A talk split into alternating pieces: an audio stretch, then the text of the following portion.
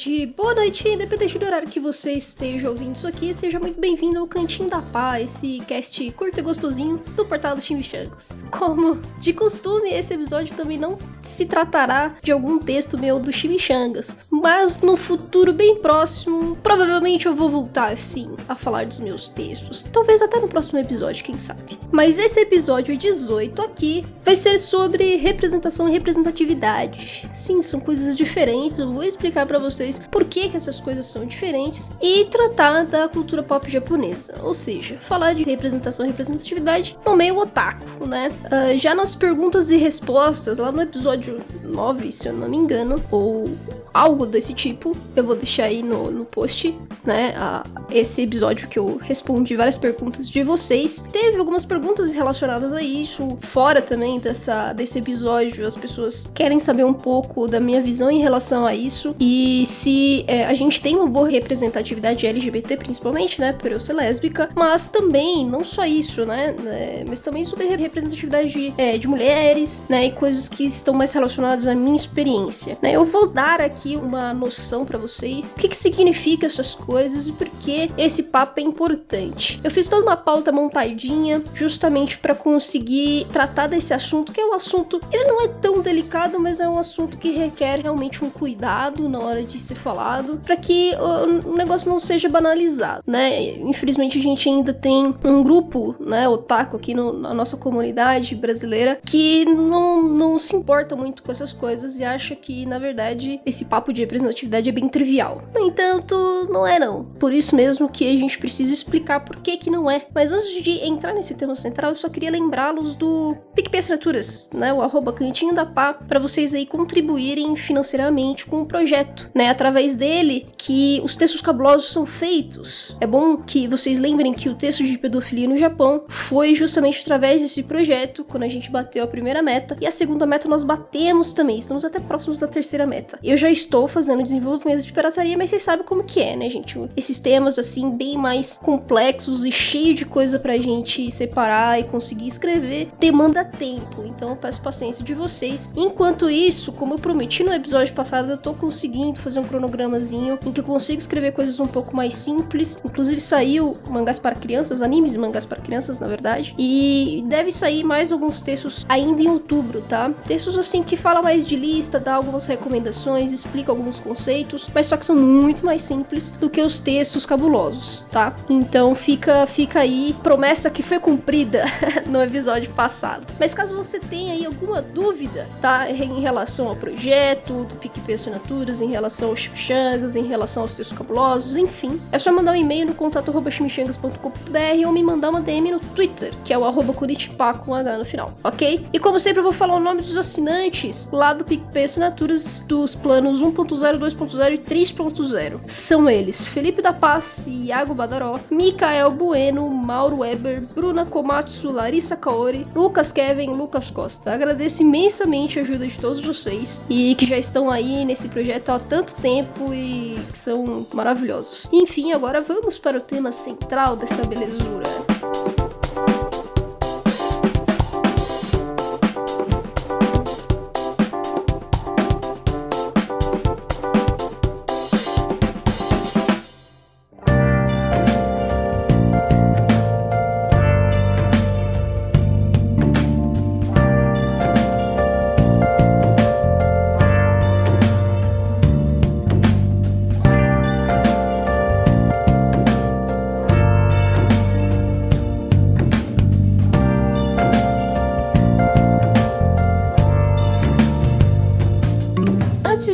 Começar este episódio aqui, eu queria apenas consertar umas merdas que eu falei no episódio passado de Assassination Classroom. É, mas são coisas simples, tá? Algumas pessoas também vieram me avisar que eu falei umas bosta. Mas basicamente, não, gente, Assassination Classroom não foi o primeiro mangá do Yusei Matsui, ok? Ele tem outros mangás sim. Eu vou deixar tudo anotadinho, deixar o link aí do Manga Updates que é um dos mais confiáveis. Eles erram também, mas só que no geral ainda é, vale usá-lo como catálogo de informações, assim, de autores e revistas, tá? Ele tem mais cinco mangás, tá? Além de Assassination Classroom. Entre eles, só tem um que, depois de Assassination Classroom, que ele fez. O resto é tudo antes de Assassination Classroom, tá? Mas, enfim, ele não tem tantas histórias assim, ok? Vale, vale a dica aí que Assassination Classroom ainda é uma coisa maravilhosa e ouçam o episódio passado. Agora, vindo para esse tema deste episódio sobre representação e representatividade, o importante, eh, galera, é definir esses conceitos, né? Qual é a diferença de representação e representatividade? Isso já tem sido discutido há um tempinho, principalmente pra galera é, que é de humanas mesmo, na parte de literatura, cultura pop, cultura no geral e tudo mais, tá? E eu vou deixar um, no link na postagem da Olivia Pilar. Ela é uma mulher negra que é escritora, enfim, ela é muita coisa na verdade, ela já é mestre também. É, não sei se agora é letras. Eu acho que é letras, mas ela manja pra caramba desse papo e ela que escreveu um pouco mais desse texto sobre as diferenças entre uma coisa e outra. E eu acho que vale muito a pena dar uma lida para entender um pouco melhor isso, tá? É, resumindo, ok? A representação é, ela é do tipo como se o personagem existisse por si mesmo. Eles estão ali para existir, mas eles não têm nenhuma apresentação mais aprofundada, é, seja por enredo, seja pro seu próprio desenvolvimento. Então é uma coisa assim, tipo, é só uma representação mesmo, assim. Só tem lá uma, um personagem negro, uma, um personagem LGBT, é, uma mulher, né? Ou, ou algo assim, alguma minoria, tá? Pode ser qualquer minoria. Mas assim, é muito pouco explorado ainda que existe essa ausência que é suprida, né? né? É. Então, assim, o personagem existe, mas é só isso mesmo, né? Ele não, ele não é muito fiel ao, àquela representando aquele grupo, é, ele não tem muita, muito desenvolvimento, ele é bem secundário, sempre tá ali pela sombra, então é muito difícil usar, né, esses personagens como uma representatividade. Ou seja, representatividade ela tem muito mais a ver com a identificação daquele indivíduo, né? Eles são, são camadas a mais da representação. Então, além de suprir aquela ausência que antigamente, né, esses personagens sequer existiam na cultura pop no geral, tá? Aí entra filmes, séries, livros, quadrinhos e tudo mais, ok? Música também. E aí, assim, quando existe a representatividade, esse personagem ele representa realmente um grupo de minoritário que tá mais fiel, que faz mais sentido, que ele tem esse desenvolvimento que faz com que os grupos minoritários consigam se identificar, né? Então eles consigam se ver ali naquele personagem e naquela história, naquela, naquele desenvolvimento, no enredo e assim por diante, tá? Então basicamente essa é a diferença, tá? Não, não é querendo dizer que, tipo, ah, a representação é inútil, ela não deveria existir. É, muitas vezes as coisas começam com a representação ok? Mas exatamente por a gente já ter um, um, um como posso dizer, um buraco já, né, muito grande de, de, ausência desses personagens, vou dar um exemplo bem básico, tá? Então, um ator negro é contratado para fazer um filme, só que esse filme é dirigido por 90% de brancos. Então, assim, é muito difícil você conseguir criar ali um personagem negro que, que, que realmente faça jus ao próprio grupo as pessoas brancas acabam não entendendo muitas das coisas que, que devem ser desenvolvidas e feitas e perde muita mão, ok? Então isso acontece em todo tipo de minoria. Por isso que esse buraco sempre existiu. E, e hoje essas coisas têm mudado um pouco porque você tá tendo é, realmente um pouco mais de consciência né? Você está tendo um pouco mais também de é, ensinamentos, conhecimentos das pessoas privilegiadas, de entender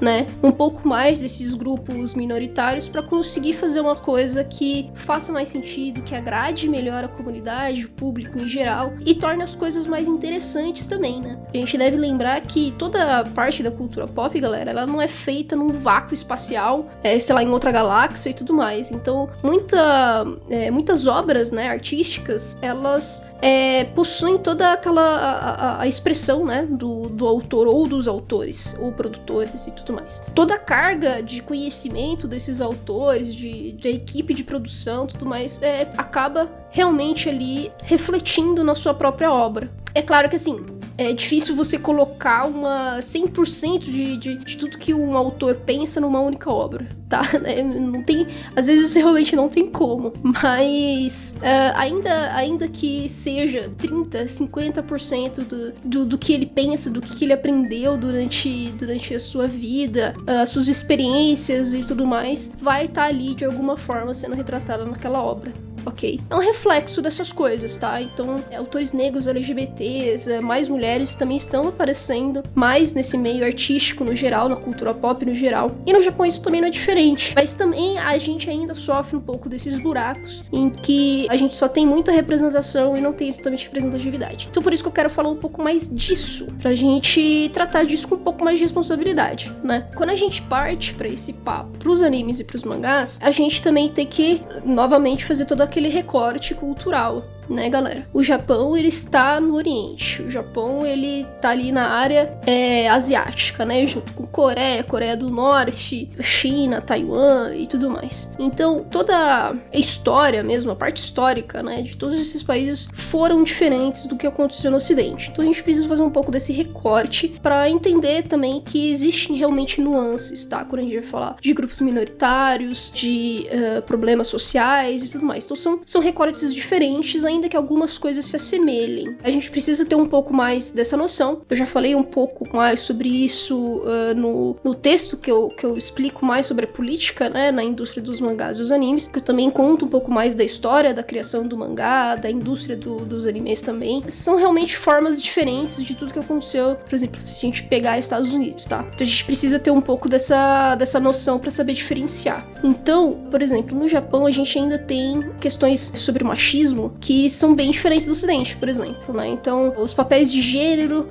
ainda tem, ainda tem muito a crescer, né? Já melhorou bastante, ok, mas as mulheres ainda são vistas como mulheres que devem casar, né? Devem ter filhos, devem ficar em casa cuidando do, dos filhos e da própria casa. E se casar, não devem mais trabalhar, né? Porque devem ter um, um marido ali que, que dê todo o suporte financeiro e, e aí ela só fica em casa mesmo fazendo aquilo que uma mulher deveria fazer, sei lá, na década de 50, sabe? Então, isso ainda é bem presente na sociedade japonesa, ainda que já tenha melhorado. Então, assim, para vocês terem uma noção, tá? Eu só dei um exemplo de um recorte. Então, esse recorte muda bastante é, como que autores e autoras se expressam em seus mangás e nas produções de animes, tá? Então, é muito comum a gente ainda ver personagens femininas é, tendo esses papéis de gênero que são padronizados. É aquela coisa que a gente fala novamente de representação existe ali. Às vezes a personagem tem algumas camadas ali que são interessantes, mas só que quando se trata exatamente do papel de gênero, ainda é bem estabelecido aquele tipo, ó, então ela vai casar, ela vai ter filho e ela vai cuidar da casa. E o pai, ele vai ser meio ausente, ou ele vai ser aquele aventureiro, e ele vai poder fazer aquilo que ele quiser e não vai precisar dar tanta educação assim pros filhos. Ele não precisa ligar tanto para isso. Então isso é muito comum ainda nos animes de hoje, né? A gente, porra, é, ainda que Dragon Ball seja antigo, a gente pega o Dragon Ball Super, isso tudo continua praticamente. Então, nessas obras muito famosas, isso é muito presente. A gente pega o fim de Naruto, puta merda, é um exemplo massa demais para exemplificar isso aqui. Mas, como eu sou LGBT e mulher, né, eu posso falar um pouco mais nesses casos tá? Mas, novamente, essa representação e representatividade vale para qualquer minoria. Eu acho que vale aí a gente dar um exemplo aí também de um grupo minoritário que são as pessoas negras. Aqui no Brasil, tá? Vou falar mais ou menos assim do Brasil para que vocês tenham uma noção, né? Novamente, porque esse recorte no Japão é muito mais diferente. A gente tem alguns personagens negros aparecendo nas histórias japonesas, só que como a sociedade é muito asiática, lógico que você tem misturas, né? Você tem ali é, relacionamentos interraciais e tudo mais. Ainda, né? Quando a gente fala de na indústria ali, em sociedade, ainda há ali uma aquela questão toda mesmo da pessoa asiática. Então, praticamente todos os personagens ali que os japoneses criam são baseados em si mesmos, né? São ali realmente asiáticos e amarelos, no caso, né? Então, assim, você tem personagens negros, só que você não tem tanta essa quantidade de personagens como a gente vê no ocidente, né? Em que o grupo negro é muito mais presente. Mas ainda assim é uma minoria, ok? Então eu vou dar um exemplo aqui do Brasil porque fica fica bem mais fácil de, de explicar. A gente já viu muito isso, isso também acontece hoje em dia, mas com menos frequência.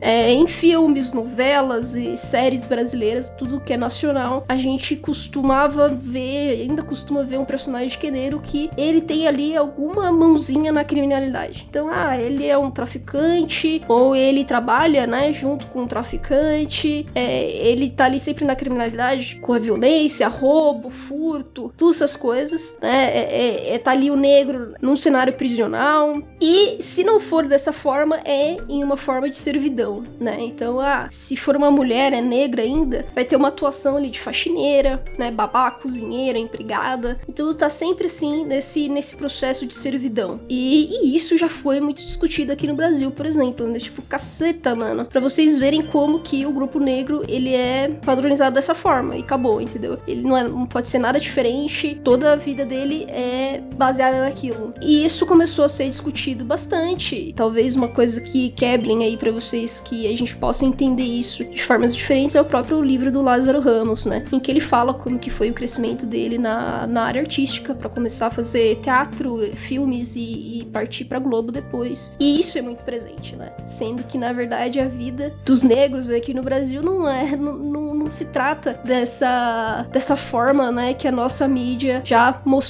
né, pra gente por muito tempo. Isso é um exemplo do que é representação. Ok, então assim, ah, atores e atrizes negras já participaram de filmes e novelas, mas sempre tiveram ali suas funções, seus cargos apenas relacionados àquilo que já já tá super no preconceito, né, social. Isso acontece no Japão, quando a gente vai falar de outras minorias. Por isso que eu nesse caso vou falar um pouco mais sobre as mulheres e LGBTs, tá? Mas só quis dar esse exemplo do grupo negro justamente pra gente conseguir entender que representação e representatividade se trata de muitas minorias sociais, ok? Então a gente pode falar de outras minorias mesmo, sabe? É, pessoas com deficiência e entre outros, certo? E aí, quando a gente vai pro mundo LGBT e vai falar de mangá e anime, esse tipo de representação e representatividade também existe. Por muito tempo, a gente teve apenas representações e não exatamente representatividades. Isso tem mudado mais ou menos na última década. Ou seja, de 2010 para cá, as coisas deram uma evoluída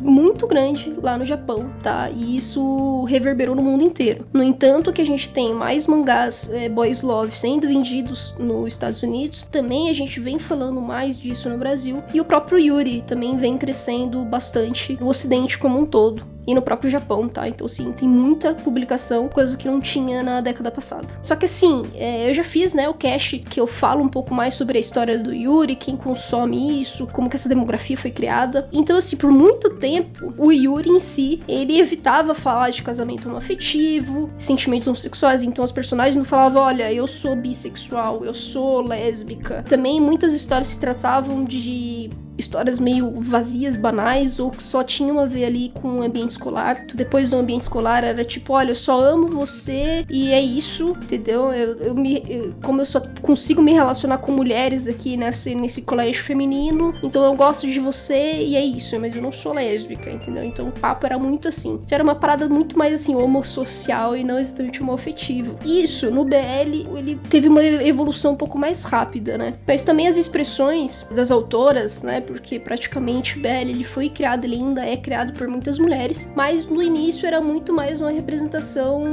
de expressão, né, de sexual mesmo, porque as mulheres sempre foram muito tiradas, né, desse papo de sexo. E eu vou falar um pouco mais disso, dessa prisão sexual que as mulheres vivem no Japão, quando falar de minha experiência lésbica com solidão, porque é a autora Nakabi Nagata, que ela faz uma autobiografia da vida dela e ela explica um pouco mais sobre como a educação sexual é muito, sim, ainda mal vista no, no Japão. As mulheres, para conseguir, assim, se expressar melhor, elas começaram a fazer boys love. Elas se sentiam um pouco mais abertas a fazer boys love e, e falar mais sobre isso. A gente teve, por muito tempo, essas maneiras mais alternativas, né, e bem diferentes, porque eram pessoas normalmente héteros, né, ou mulheres, no caso do boys love, que fazia aquilo. Então, assim, ah, personagens gays realmente era muito difícil você conseguir ali uma representatividade porque as mulheres pensavam seus desejos, nas suas formas de expressão, e muitas vezes nem sequer entendia direito os grupos LGBTs, né? E novamente, o Yuri, ele teve algumas aberturas a mais, né, em relação à comunidade LGBT e tudo mais, só que ainda assim você tinha várias barreiras. Então você não tinha tanta essa expressão sexual, mas você tinha bastante expressão é sentimental, né? E ambas ali, no caso, eram apenas representações e não exatamente representatividades. Então foi na última década que isso mudou,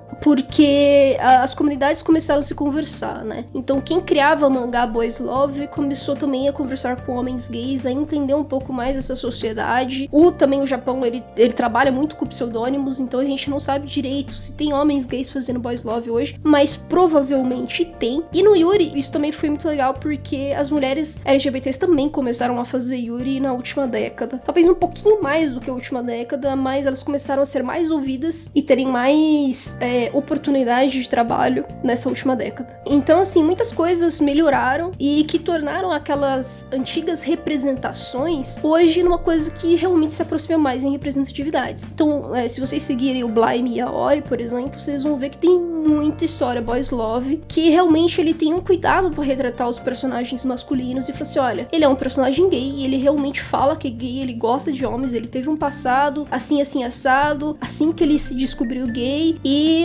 então assim, isso torna as coisas muito mais fáceis, né? É óbvio que ainda, né, a gente tem muitas mulheres héteros fazendo essas histórias boys love. Então algumas coisas, algumas gafes vão acontecer, algumas coisas não vão ser 100% representatividades, né? Então a gente precisa também ter esses cuidados, né? Algumas coisas em mangá, e quando a gente vai falar em cultura no geral, algumas coisas são romantizadas, né? É, não são tão assim preto no branco, então a gente precisa ter certos cuidados. Então, vou dar um exemplo bem básico, tá? A gente tem muita cena em Boys Love e que você tem é, as cenas sexuais que não, não existe uso de lubrificante, não existe, às vezes não existe um cuidado ali, porque o, o, o sexo gay de, de, um homem com homem, né? Ou de, de um sexo, é, de um órgão sexual masculino e de um órgão sexual masculino, né? Ou seja, é, homem cis. É, você precisa ter um cuidado ali para não, não só não machucar, mas também para não trazer é, feridas, não trazer nenhum, nenhuma infecção, essas coisas todas. Então você precisa ter ali um, um certo cuidado na hora de você fazer esse tipo de coisa. E no mangá, isso normalmente não, não é falado muito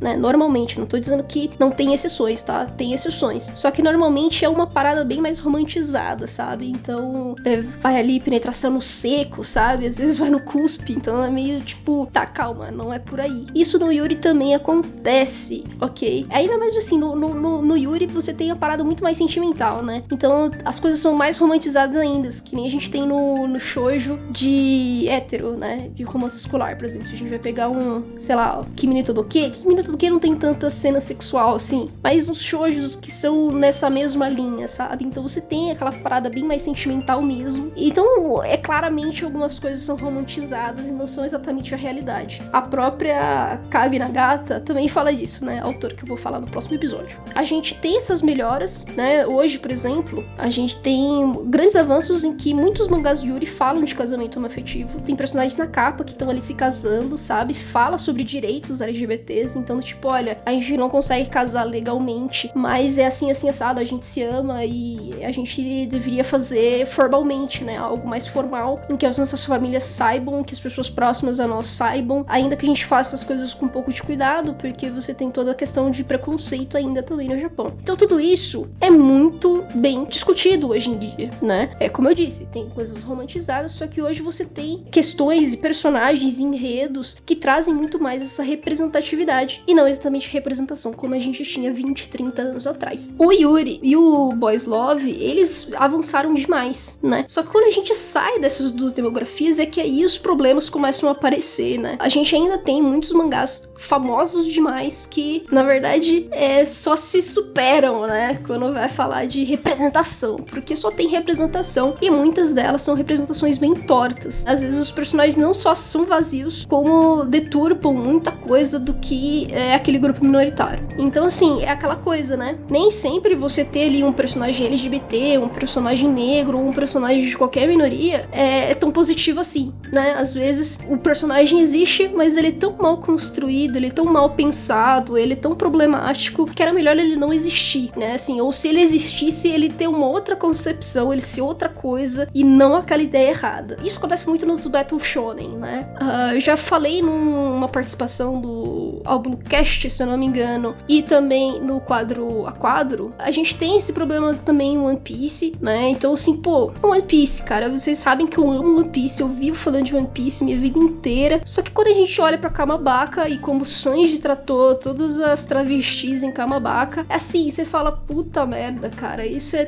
tá muito. É, tá muito fora, saca? Tá muito fora da realidade. Isso não é cômico, isso não deveria ser tratado como comédia. Então é bem problemático todas aquelas questões de Kamabaka. Apesar de a gente ainda ter coisas bem positivas quando a gente fala de Ivankov e Inazuma. Então, uh, são personagens não binários muito bem feitos e que é, trazem discussões muito legais, né? De forma muito natural. Então eles são bem positivos. Mas também a gente tem o Bon Clay, que apesar de ele ser um personagem maravilhoso, ele ter ali um background bem legal, ter ajudado os Mugiwaras, ser, ser meio que um, um, um Mugiwara também, né? Ainda que não esteja no bando, mas muita gente o considera como um tripulante. Ele sempre foi retratado ali como um homossexual é, comediante, tipo, ah, sou engraçadão e tudo mais. Então, assim, ele não é exatamente uma representatividade. Ele é uma representação é, que é um pouco, assim, mais ok quando a gente vai falar de Kamabaka, né? Então, assim, é, eu acho que homens gays não se sentiriam. É, assim, tão representados por, pelo Bon Clay, ainda que ele seja um bom personagem. Então acho que a gente precisa separar um pouco essas coisas, né? Eu gosto do Bon Clay, mas eu não acho que ele deve ser tratado como um personagem representativo, né? Apenas um personagem que ele é muito legal e que, mas que não exatamente conversa com a comunidade LGBT como um todo, assim, tá? Então, até porque quando a gente vai falar de, de um, dos grupos privilegiados, né? Na hora que eles olham o Bon Clay, é, eles não eles não pensam do tipo tipo, tá, o Bon Clay na nossa realidade seria muito parecido com uma Pablo Vittar. E a Pablo Vittar pra essa galera não é muito bem aceita, né? Na verdade, ela é sempre bem xingada e fala, ah, você não canta nada, enfim. E o Bon Clay, ele meio que seria essa pessoa, né? Se ele realmente existisse. O que seria, pelo menos o que seria relativamente mais próximo. Então, assim, ele é visto como uma chacota, né? Ele seria visto como uma chacota. Então, acho que é, a gente precisa ter, a gente conseguir fazer essas diferenciações. E hoje, One Piece, pra vocês verem, eu acho que esse papo também avançou, né, quando a gente vai falar de LGBT, porque o Oda ele conseguiu criar uma coisa muito legal em um ano. Né? Eu não vou falar tanto aqui porque eu posso estar dando spoiler para alguém, mas em ano ele trata sobre gênero de uma forma muito cuidadosa e de uma forma assim que tipo faz muito mais sentido com o que a sociedade é hoje e o que de fato são pessoas trans, não binários e LGBTs como um todo. Então assim, uh, existiu essa evolução no próprio Oda, sabe, na sua própria narrativa, na sua própria forma de apresentar um personagem LGBT, coisa que ele não teve tanto cuidado no passado. Então fica aí, né, também isso que é, apesar de eu estar falando de Shonen Battle e Shonen Battle ter vários estereótipos que são ruins para LGBTs, é, esses autores também podem evoluir e trazer coisas diferentes no futuro. E só que assim, o Oda, né, o Eshiro Oda nem é o grande problema dessa questão toda. Cheguei a comentar um pouco no meu Twitter a respeito do Puri Puri Prisoner, que é do One Punch Man, né? E assim, ele, toda a sua concepção é muito problemática quando a gente vai falar de representatividade LGBT. Ele não é uma representatividade LGBT. Ele é uma representação péssima para a comunidade LGBT, porque ele é tido como um prisioneiro que ele prefere ficar nessa prisão porque ele abusa dos presos e ao abusar dos presos, ele tem várias regalias ali dentro na prisão e tudo mais. Ele faz os prisioneiros de gato e sapato porque ele pode, né? Então, tipo, ah, são prisioneiros, então eu posso abusar do jeito que eu quiser aqui, fazer deles brinquedos e se eu me cansar eu consigo sair dessa prisão a hora que eu quiser e começar a ser um imbecil, um babaca com outro homem porque eu achei ele lindo e eu sou gay. Então toda essa representação do tipo, isso é, isso é colocado na história como se, ele, como se isso fosse engraçado. Uh, não, eu já comecei errado na questão de, de você achar que um gay ele vai ficar preso e aí ele vai abusar de presos porque presos merecem ser abusados, eles não são pessoas, então, ah, já que eu sou gay, eu posso ir pra prisão, só vai ter homem aqui, eles merecem ser punidos Unidos, então eu vou fazer deles o que eu quiser. E deixa muito claro que o Prisoner realmente abusa, tá? Desses presos, do jeito que ele quiser. Então ele abusa fisicamente, abusa sexualmente, psicologicamente. Então, assim, é muito claro isso, sabe? Além disso, né, de, de ele ter esse relacionamento super tóxico com todos os presos, ele foge da prisão quando ele bem quiser para ir atrás de um outro vilão, né, no caso, porque ele acha o vilão super gato e ele se acha no direito também de abusar desse vilão. Então, eu tenho alguns amigos gays, alguns amigos gays são super queridos, também tenho familiares gays, homens gays cis, na, na maioria dos casos. E assim, é tão fora, sabe? E por muito tempo, toda a comunidade homossexual uh, masculina foi tida como violenta, que abusa de outros meninos, sabe? Então é, é assim, é muito. É uma concepção completamente deturpada e que é ruim, né? Porque era já foi o padrão né, na sociedade um tempo atrás. E que, cara, é meio complicado. Não é nada, nada, nada saudável você fazer esse tipo de personagem e tratar como se isso fosse engraçado, como se isso fosse comédia, como se isso fosse tipo, beleza, isso é ok, entendeu? Tá, tá beleza, ele tá ali abusando dos presos porque presos merecem ser punidos. Então, tipo, já, já é uma coisa completamente errada, né? Eu, inclusive, fiquei tão desconfortável com Puri Puri Prisoner que eu cheguei a parar de ler One Punch Man. Eu falei assim, cara, olha.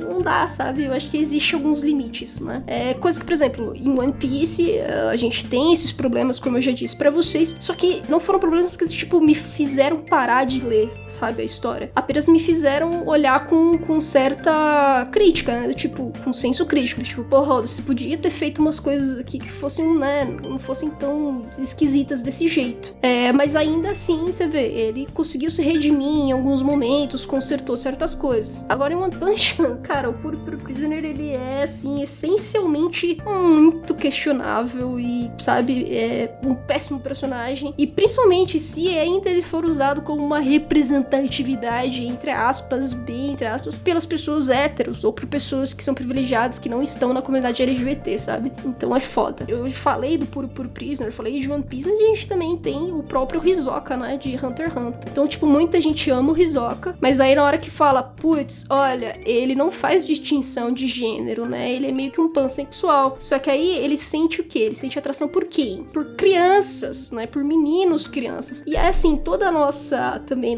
novamente, a gente entra na nossa realidade porque toda a comunidade LGBT vive lutando para que uh, as pessoas privilegiadas, os grupos privilegiados, parem de pensar que LGBT é pedófilo, né? Porque é.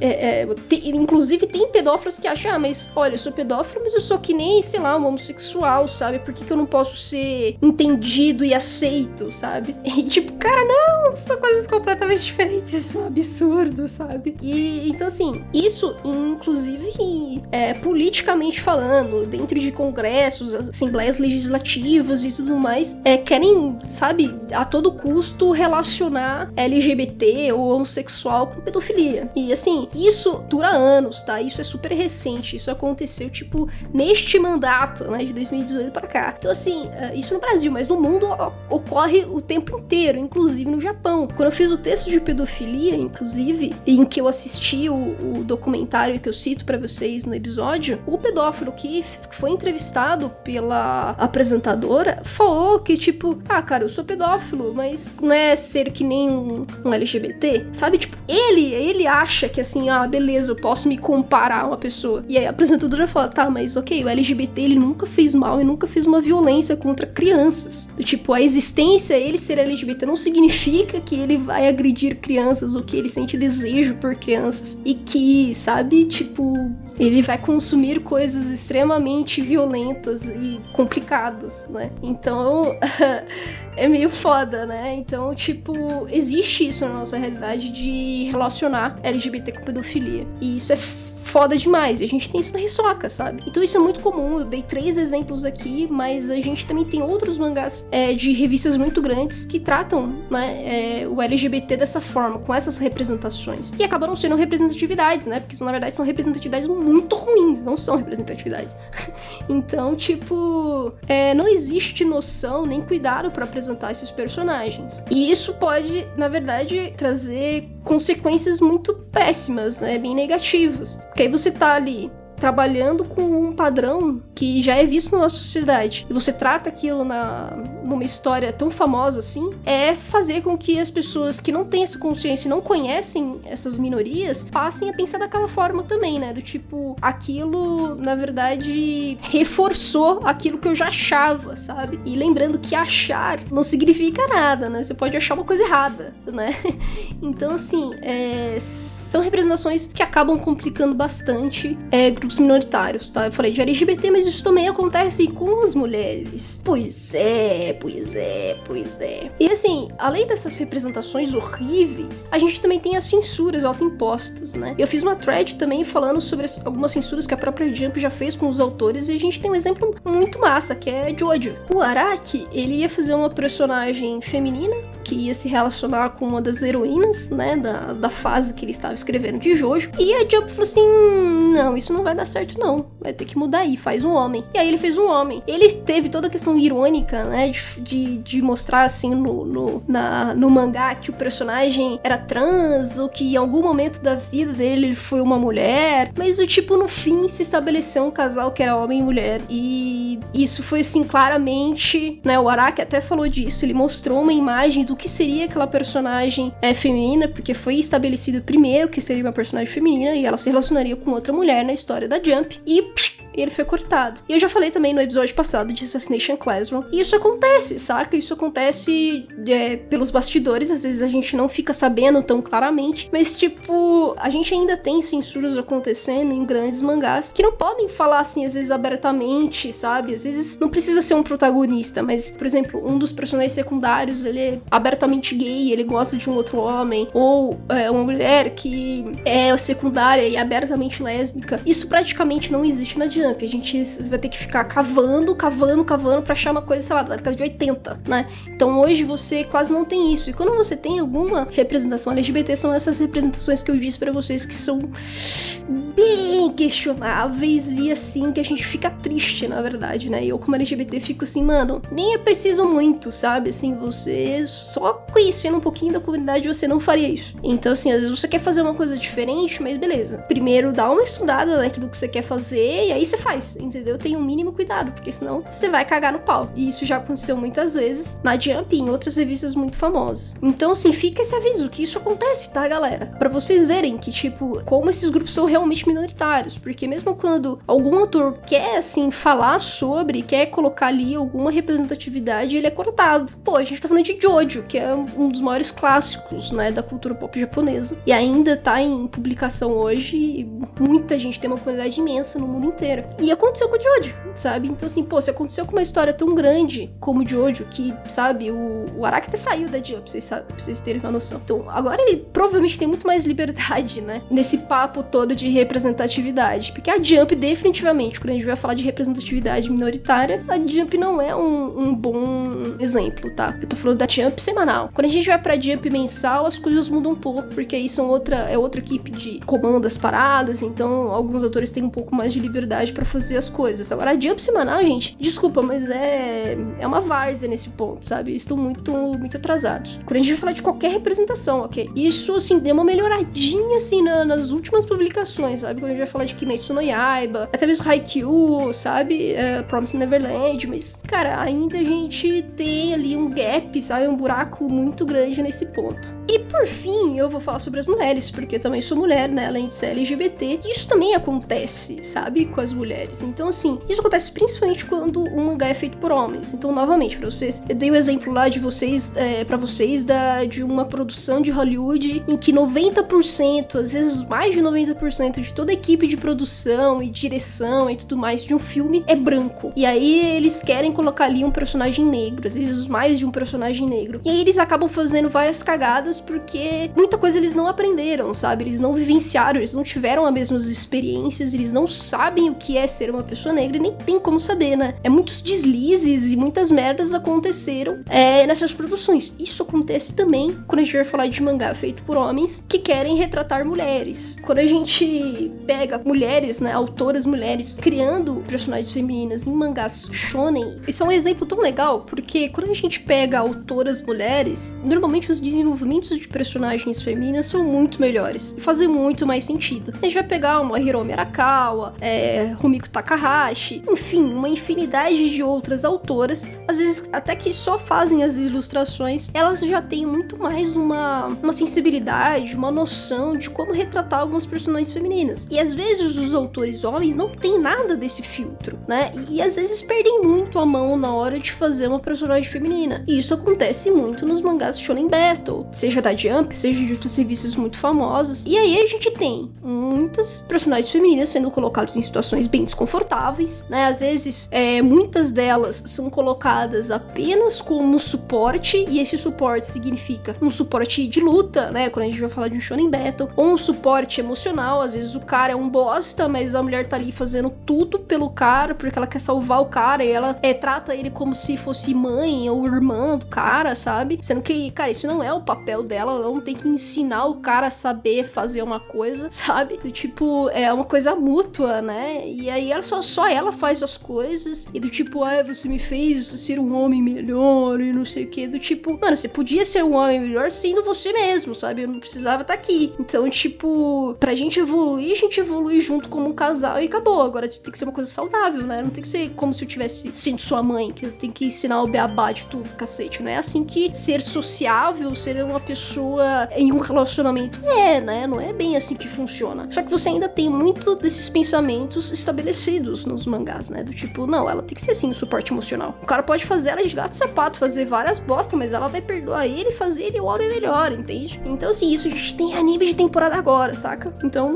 para vocês verem que, tipo, ainda existe isso, né? Uma coisa, tipo, ah, de 20 anos atrás. Existe e é muito comum ainda. E aí, assim, além de elas ser esse suporte, às vezes, pra luta, né? E esse suporte emocional, elas não conseguem fazer as coisas por si só. Então, tudo ali tá em volta apenas. É, a vida dela existe para o outro, né? E esse outro é um personagem masculino. Então, assim, ah, ela não tem pensamentos próprios, ela não tem ideais próprios, ela não tem objetivos próprios. É tudo baseado do tipo, estou fazendo isso por ele. E ainda é bastante comum. Eu vou dar, por exemplo, os meus 5 centavos criticando um pouco Naruto, porque Naruto acabou se tornando muito isso. Clássico, você tem ali umas pitadas tipo, ah, eu quero, quero aqui realmente dar um espaço para as personagens femininas, mas depois tudo isso vai para água abaixo, tipo, colocado embaixo do tapete, Elas só viram grandes suportes para os personagens masculinos, depois só se casam, têm filhos e cuidam da casa. Você fala, quê? Então, tipo, ah, só sei lá, quando elas eram jovenzinhas, que elas podiam fazer alguma coisa, então, sei lá, depois que elas casaram, elas têm que estabelecer, ter aquele papel de gênero que o japonês ainda pensa. Mulher casou, teve filho, então ela não vai poder mais trabalhar, não vai poder fazer mais as coisas, ela vai é, existir exatamente para estar ali na casa e prover as coisas, assim, sabe? É, de, de, comida, de limpeza, de educação para os filhos. Você fala, caralho, né, mano? É?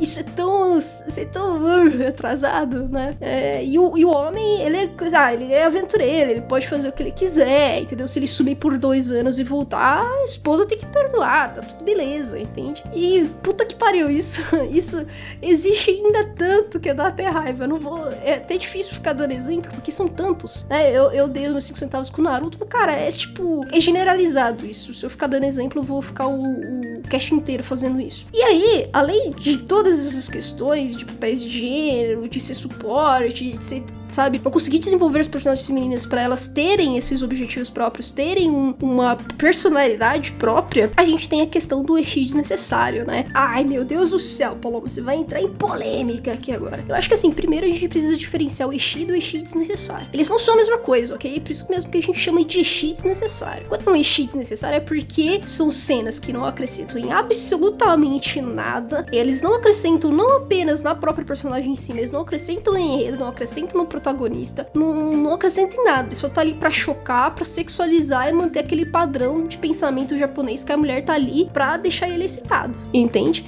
Então, assim, é basicamente esse é o pensamento quando a gente fala de Eshi desnecessário. Existe Eshi que ele, ele tem acrescentar e ele é pensado, planejado. O Eshi, galera, ele é uma, um gênero que tá em toda a demografia. Eu leio Yuri Eshi. Posso dar o um exemplo de, de Cheerful Amnesia, sabe? Que eu até dei um, eu recomendei lá no cast do de Yuri. Ele basicamente é um fanservice todo, fanservice de Eshi mesmo. Só que ele mistura o Eshi com a comédia e isso faz todo sentido pro casal, pra sintonia do casal é, lésbico ali, pra personagem, pra protagonista, pro como que é a personalidade dela, como aquilo entra em as cenas, porque ela perdeu a memória, então, tipo, é, algumas coisas que ela não sabia que gostava, e aí ela passa a olhar aquilo, tipo, hum, minha mulher com lingerie é maravilhoso, sabe? Então, assim, são cenas de que fazem sentido pra história, e beleza, tá, tá ali, entende? E não tem por que falar mal daquele Xi, é um gênero como qualquer outro. E aí existe essa diferença, ok? Então, assim, normalmente quando a gente vai falar de anime harem, mangá harem, né, e autor que gosta de ficar fazendo esses triângulos amorosos doidos, normalmente você tem muito Xi desnecessário. Você tem cenas que não acrescentam porra nenhuma e só esticam a história que às vezes não, dá, não vai dar em lugar nenhum, né? Então isso que é o Xi desnecessário. Normalmente, praticamente, né, uns 90% aí é tudo feito por, por autor homem, né? Porque às vezes eles não têm esse filtro, cara. Não conseguem entender que, tipo, cara, o Não tá ali só pra chocar e agradar seu público masculino. Tem leitoras femininas que leem o seu mangá. E outra, o shonen no geral, não só na Shonen Jump, cada vez mais tá crescendo leitoras mulheres, tá? Isso, isso já, já tiveram várias pesquisas a respeito disso. E ainda que, sei lá, 70% sejam homens, independente da sua idade, e 30% sejam mulheres, independente da sua idade, não é assim, eu vou excluir as 30% e fazer a minha história apenas para esses 70%. Isso no mercado japonês, isso não existe, tá, gente? Eu já citei para vocês até no nos podcasts aí, provavelmente, que tem um joguinho chamado Manga Works, que ele assim, ele é muito fiel a como funciona a criação de mangá, como que é aprovado, como que funciona isso para você se tornar um mangaka famoso. E putz, demora, você tem que às vezes ir ali nas revistas menores, ir fazendo os one shotzinhos e tudo mais. E aí, tudo fim da semana, né, que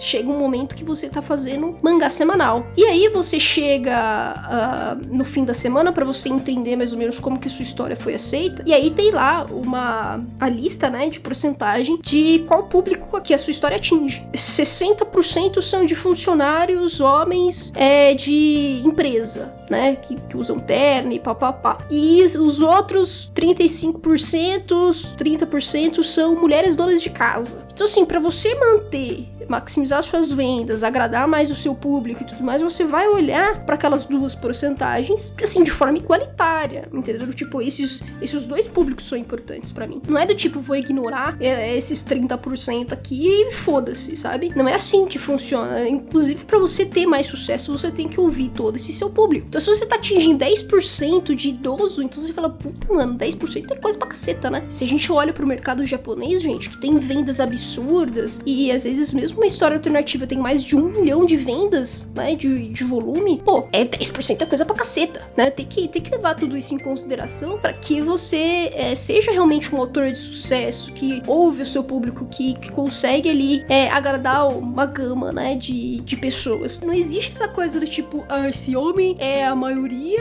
então é, tem que agradar o homem mesmo, né? Que se tem 20% de leitura mulher, tem que sim se preocupar com aquelas 20% de leitoras mulheres. E provavelmente provavelmente as mulheres que veem essas cenas completamente desnecessárias não se sentem identificadas com aquilo, entende? Porque, tipo, só serve realmente para chocar, não serve, não serve para elas se, se ter empatia por aquilo, por aquela personagem, por aquela história, pelo protagonista. Então, é por isso que normalmente as mulheres no shonen gostam muito dos esportes, porque você tem lá uma equipe de homens, então autores homens, eles conseguem entender melhor o desenvolvimento dos personagens, como que eles é, estão sintonizados, a amizade de cada um e tudo mais. E as mulheres conseguem ali acompanhar muito mais esse desenvolvimento e tentar ali uh, uh, relacionar um pouco com a sua própria vida, né? E óbvio, também tem todas as questões de, de você ver romance também entre os personagens, para você ver como existe essa diferença, né, nos públicos. A gente precisa conseguir separar essas coisas. Quando a gente critica essas coisas do eixo desnecessário, é porque tem um motivo. Não tá querendo dizer, tipo, vou excluir o Eti, o não tem que existir, ele é super mal feito e tudo mais. Não, cara, ele existe em toda demografia, eu já falei isso pra vocês. Em toda demografia existe Eti. Então, tipo, não é como se o Eti fosse sumir. É só que, cara, se ele é um gênero, faça bom uso desse gênero, saca? Usa, faça cenas, os diálogos, os fanservices de uma maneira que, sabe, case com a história, traga ali, às vezes, uma, uma coisa mais cômica, ou uma tensão ali entre os personagens, mas aquela tensão do tipo, pô, estou sintonizado com essa personagem, não de uma forma gratuita, sabe? Então, tipo, é preciso você ter esse planejamento, velho, pra criar sua história. É basicamente isso. E por fim, além de todas essas questões de estereótipos e representações de mulheres, a gente também tem aquelas histórias que vão até além do que eu achei desnecessário e um mau desenvolvimento de personagens femininos. Que aí a gente tem a questão da violência, né, da mulher. Então, uh, para quem me acompanha no Twitter, sabe que eu falei um pouco de happiness, né? E Happiness é uma história, galera, do Oshimi. Ele fez Happiness, né? Ele tem a Konohana também, tem outras histórias aí que o pessoal gosta muito. E eu li todo completinho a história, eu comprei físico e li. E, cara, assim, foi muito doloroso para mim, sabe? Porque eu, como mulher, eu vi todas aquelas violências e muitas das violências contra as personagens femininas foram gratuitas, assim, sabe? Não acrescentaram também muita coisa na história e só serviram realmente para chocar o leitor. E para um personagem masculino, isso talvez é, não, não não choque tanto, sabe? Como chocaria para uma mulher. Porque assim, uh, novamente a gente vai falar da realidade, né? Nós mulheres, independente das nossas etnias, a gente sofreu abusos e violências de maneiras muito fortes durante muito tempo a gente ainda tem um problema real de violência doméstica contra a mulher, sabe? A gente tem muito estupro acontecendo ao redor do mundo. E, e isso, assim, é uma coisa que atinge muito mais a mulher, porque, cara, é uma realidade que a gente tem que vivenciar, tem que se proteger exaustivamente. E às vezes, mesmo exaustivamente, a gente ainda sofre com isso, sabe? Então é uma coisa muito pesada pra gente, sabe? E, e, e quando isso é feito, esse tipo de violência é feito sem filtro, sem o cuidado sabe? Que na verdade deveria servir para que todos os leitores refletissem sobre aquilo e que aquela violência é muito ruim, é na verdade só torna aquela leitura como uma coisa que, que vai ter aversão, não vai funfar, velho. Eu não vou refletir com isso porque isso me fez tão mal, sabe? Porque que não, não tem o que refletir, sabe? Você. O autor ele pegou uma coisa que já tá estabelecida na nossa sociedade há muito tempo é, e fez isso apenas com as personagens femininas da história. Apenas com as personagens femininas. E, e não é, foi uma só, foram todas as personagens femininas. Tem de tortura, estupro, a morte, a, a morte cruel, sabe? Então, e novamente, são personagens que acabam existindo apenas para dar um suporte para os personagens femininos, masculinos. E e assim, me fez muito mal, sabe, ler Happiness, assim, do tipo, não me acrescentou em nada e eu acho que também não acrescentaria para muitos homens, porque a violência é muito gratuita, assim, ela é muito pesada e, e sei lá, às vezes o, o, o homem que tá lendo aquilo, velho, ele não, nunca cometeu aquelas coisas. Fala, cara, eu nunca vou cometer isso, mas só que ele não para pra pensar que isso acontece, sabe? Isso acontece com uma frequência absurda e que às vezes a gente não se dá conta que isso acontece. Que a gente acha que só isso aquilo, aquilo só tá acontecendo realmente no mangá, sabe? Porque, cara, o homem ele não sofre disso sabe? O, o, homem, galera, normalmente quando ele sofre desse tipo de violência, às vezes física ou sexual, é quando ele é criança. E que também é uma coisa extremamente traumática e pesada, saca? E que ainda a gente não fala muito sobre isso, né? Mas quando o homem ele vira adulto, é muito difícil ele sofrer esse tipo de violência que as mulheres sofrem. É tortura, violência física, violência sexual, violência moral, saca? Assédios. Então, cara, Happiness isso, tipo, tem do primeiro ao décimo volume, sabe? Então é muito do tipo, cara, se você tá usando isso apenas para chocar, é... não é legal, sabe? Eu, eu até dei um aviso para as leitoras mulheres, porque é bom ter um pouco desse filtro antes de pegar a história, porque senão pode, pode dar muito gatilho, pode trazer pensamentos bem ruins e, enfim, é bem, bem, bem complicado, bem pesado. Então foi uma leitura que, assim, ah, foi ah, desconfortável, dolorosa, é, eu fiquei com medo, sabe? Temi, sabe? Aquilo do tipo, ah, como se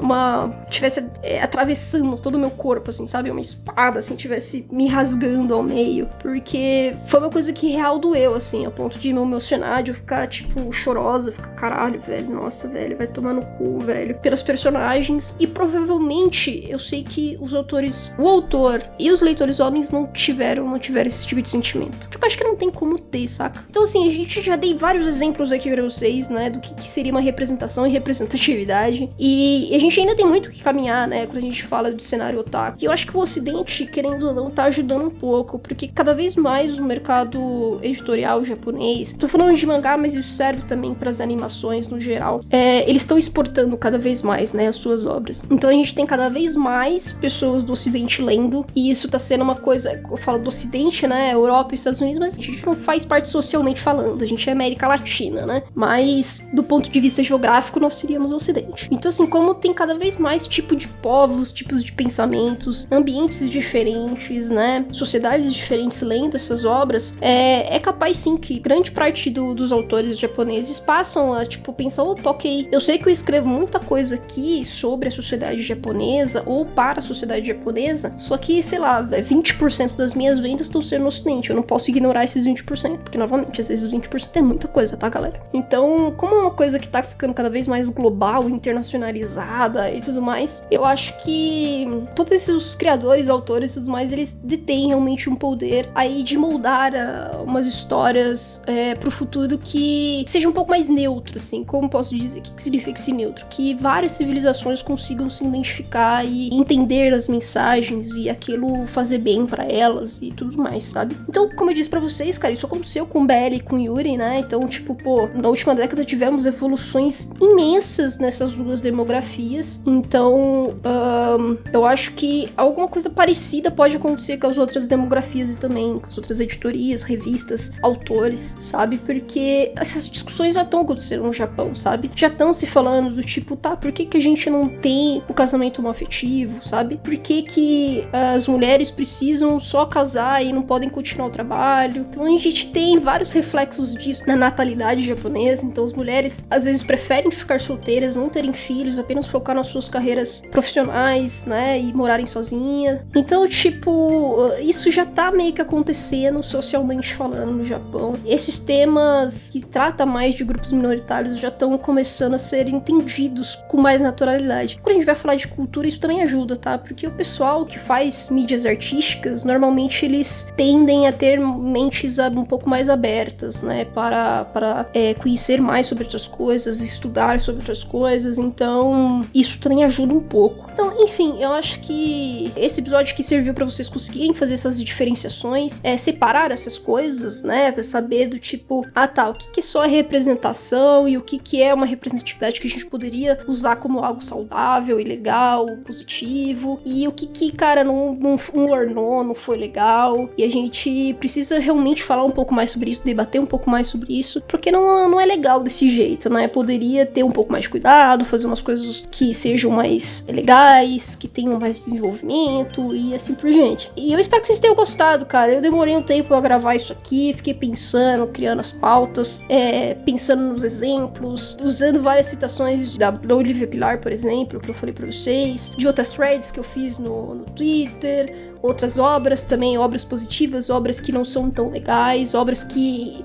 por si só também evoluíram. Então eu acho que tem tudo um pouco aqui nesse episódio. Eu espero que tenha ajudado a vocês é, a esclarecer um pouco dessas coisas, sabe? Porque realmente, cara, as pessoas não são enciclopédias, elas não têm como saber de tudo e tudo, sabe? Do mundo. Eu trouxe para vocês aqui alguns conceitos, alguns exemplos, uh, o que que significa representação e representatividade, exemplos péssimos de representações, representações que ainda que sejam é, desenvolvidas e com um pouco mais de cuidado, ainda são representações e precisam ser vistas como representações, e de fato representatividades que tem ali mais uma noção, né, do, do que que é aquele grupo minoritário, como é a vida daquele grupo minoritário, o que, que eles pensam, como que eles vivem, né? E assim por diante. Ainda, e é bom lembrar também, tá, galera, que ainda que as representatividades existam, é, não quer dizer que elas sejam, tipo, 100% incríveis e amáveis, maravilhosas e tudo mais, tá? Toda obra, ela é passível de senso crítico, sabe? Então eu dei exemplo de Tearful Amnesia, de minha experiência lésbica com solidão, enfim, é, Jojo. E, mas, cara, não quer dizer que, tipo, são 100% obras que não possuem nenhum problema, assim, sabe? Nenhum ponto que a gente poderia discutir, alguma coisa do tipo. Não é assim também que, que, que funciona, tá? Não é porque existe representatividade que é uma representatividade, tipo, mega linda, maravilhosa, tá? É, ainda existem, ainda pode sim existir representatividades que são legais, mas que, tipo, algumas coisas do tipo, tá, beleza, não me identifico tanto. Poderia, né, dar ali é, colocar um temperinho ali ou aqui, e assim por gente. Então, tipo, não tratem como se fosse preto no branco, também não é assim. Mas eu acho que é isso. Eu me estendi novamente, mas só que esse episódio é especial, tem muita coisa para explicar, muitos exemplos para dar. E eu acho todos eles muito necessários pra gente conseguir diferenciar as coisas e não ficar confundindo e achando que é um papo super desnecessário e vazio, que isso não deveria existir,